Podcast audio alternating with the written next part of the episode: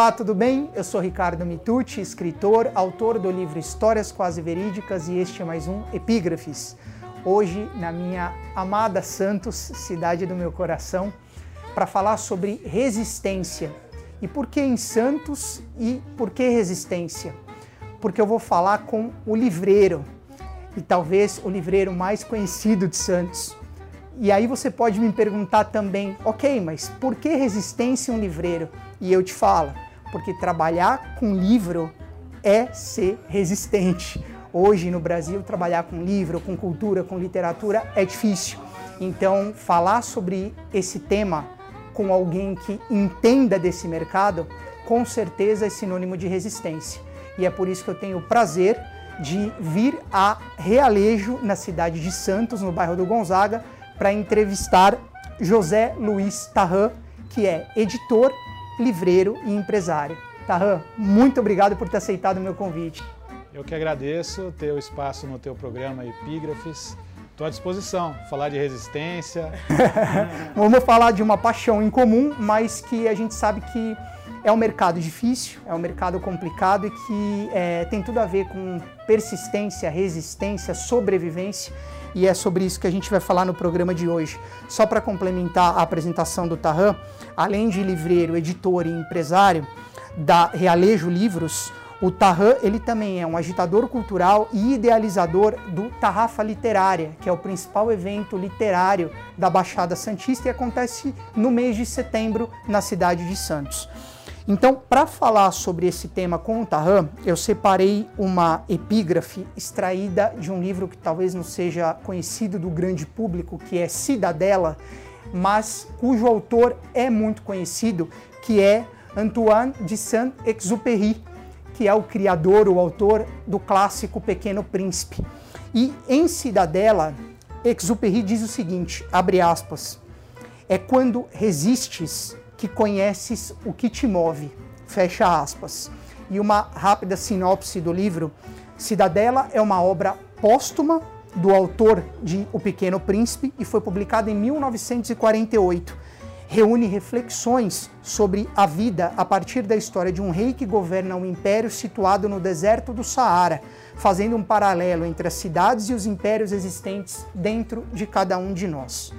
Então, partindo desse princípio, Tarran, é quando resistes que conheces o que te move, eu pergunto para você o seguinte: trabalhar com livros e fomentar a leitura e a literatura no Brasil é resistir em nome de algo que te move ou simplesmente gerir um negócio como outro qualquer?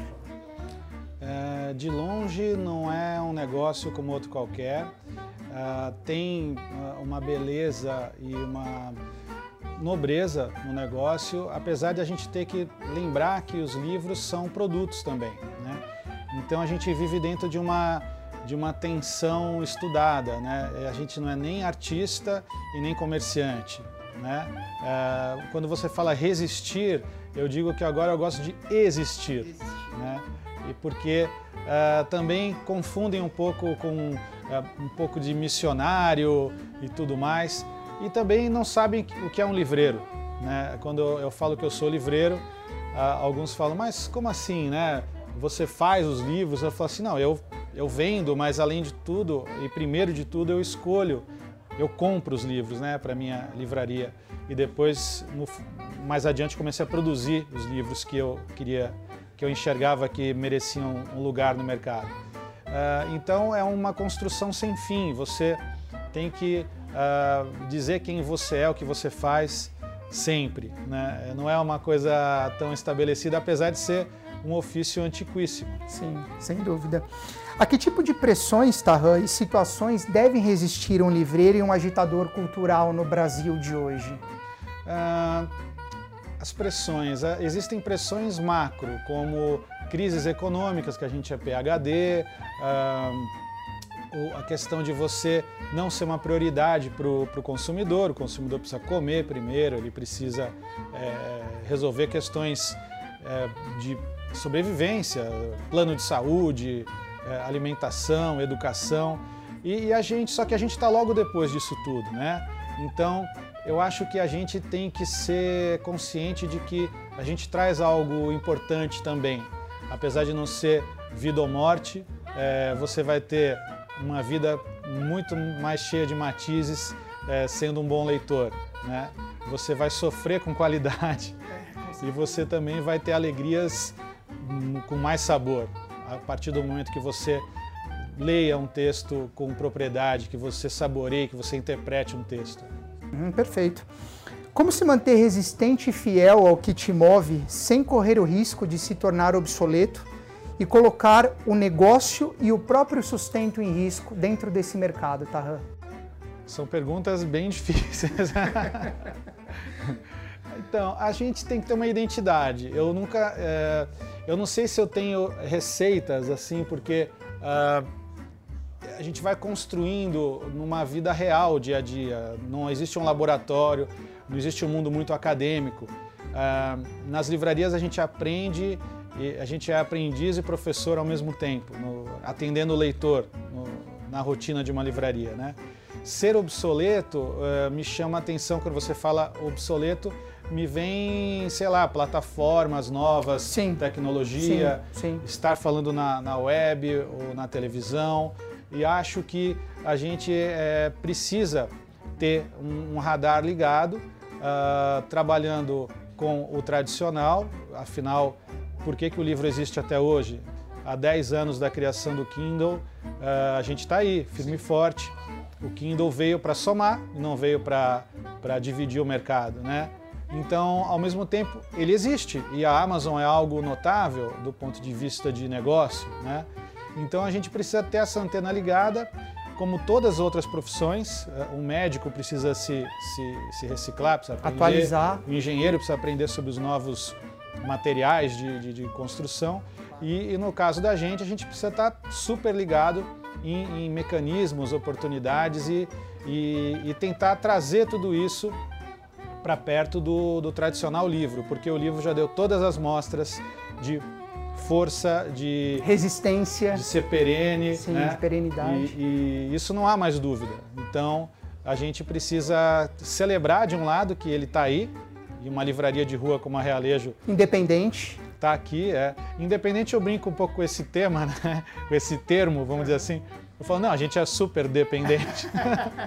independente por um é, lado e muito dependente é engraçado falar independente, sim, né? Sim, sim. Mas... É porque se contextualiza dentro do cenário de que se você é pequeno, você não pertence a uma rede, você é independente, ou você é. sucumbe e acaba vendido e abraçado por uma marca maior, né? Sim, e por isso até um pouco dessa questão da resistência. Você é uma livraria independente em Santos, né? É, esse é um termo interessante, dá pra gente pensar um pouco sobre isso.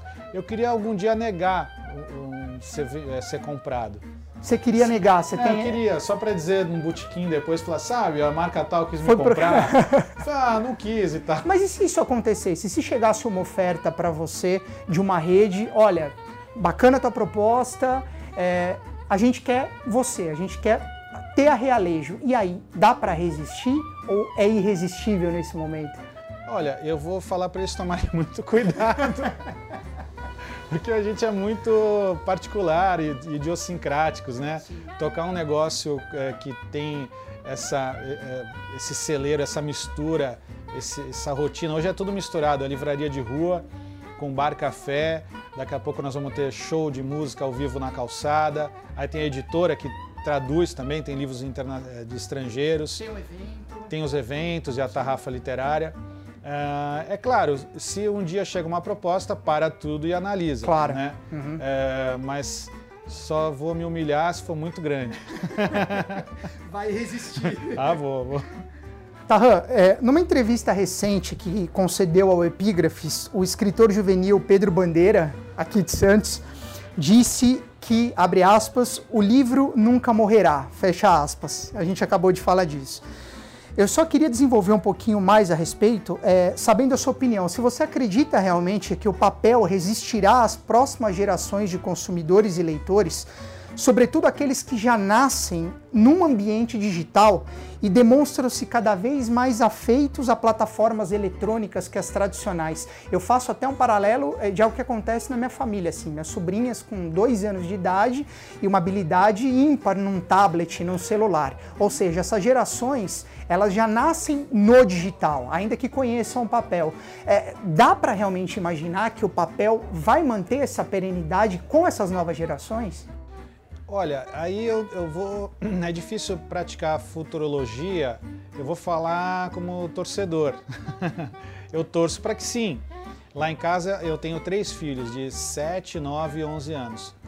É, claro que eles utilizam é, videogame, tablets e tal, mas o livro, a relação deles com o livro, claro que tem um pai livreiro, mas eles têm um momento do livro, é um momento uh, de um ritmo particular, mais cadenciado, mais concentrado e que eles é, acharam o lugar do livro no meio de todas essa, essas dispersões desse mundo cheio de atividades e acelerações. Né?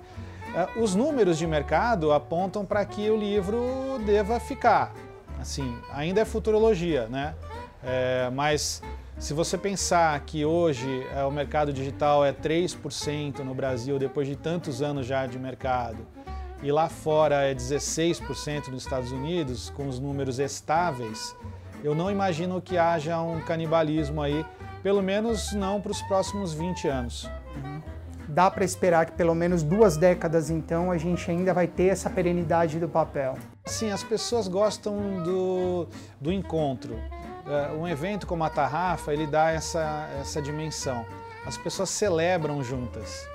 E o livro ele é o, o, o troféu desse encontro. Quando o autor ele comunica, ele consegue é, atingir o leitor numa apresentação, o leitor quer adquirir esse livro papel, até porque vai ter uma marca humana nele, que é o autógrafo. Né?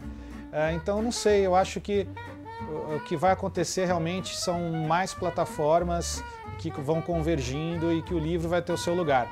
De repente, o livro pode estar num lugar mais nobre no futuro, né? Você vê os jornais, os periódicos, já está em outro tipo de situação. Sim. Não tem uma situação tão confortável, vamos dizer assim. É, mas eu acho que o, o livro papel ele vai ser o troféu do texto também. É o texto que está é, decidido que ele vai ficar perene no livro papel. De repente, o blog ou o texto que esteja na web, ele é o, o texto que deseja ser papel no futuro. Sim, perfeito. Eu queria voltar só um pouco a essa questão, até que a gente brincou da, de uma eventual aquisição de uma rede, da questão da independência, é, contextualizando um cenário que você deve ter acompanhado bem de perto. Em julho de 2017, o Sérgio Hers, né, empresário, presidente da Livraria Cultura, é, numa entrevista ao site da Exame, ele disse, é, abre aspas, que só a experiência não paga a conta, fecha aspas, referindo-se justamente à questão das lojas físicas da rede e ao movimento de aposta no ambiente virtual como uma forma de manter o negócio. No entanto, poucos dias depois, a Cultura anunciou a compra da FINAC. Né? Eu queria que você falasse um pouco mais sobre essa questão mercadológica do negócio livro. Falando sobre a questão da Livraria Cultura, eu não sei explicar a equação deles. Né? É, eles tiveram um crescimento acelerado né, nos últimos 15 anos. Talvez essa questão de lojas muito grandes e com custos fixos muito altos é, pressionem a resultados altíssimos também na, na boca do caixa. Ah, apesar que a Livraria Cultura é um modelo de, de, de, de densidade, de, de bom mix de títulos, né? É, e de eventos. Ela, ela é especializada em, em, abrigar muitos eventos, muitos autores. Né?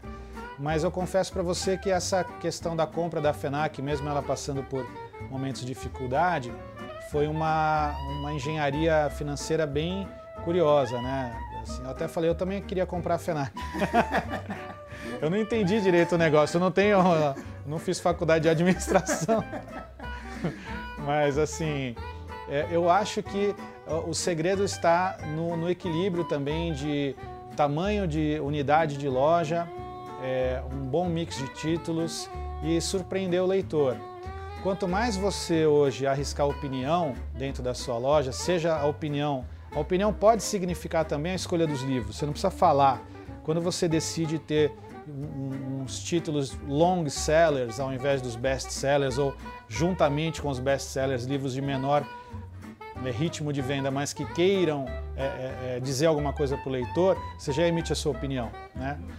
E, e também opinião de falar mesmo, de abordar o leitor. Essa história do faça você mesmo, self-service em livrarias, pode ser agora um tanto quanto equivocada, depois de você ficar tão impessoal, tão impessoal que você não precisa mais estar na livraria. Pois é, é justamente essa questão da experiência. Você hoje vende experiência, né? Você tem o evento que acontece na Realejo, você tem o tarrafa, a tarrafa literária.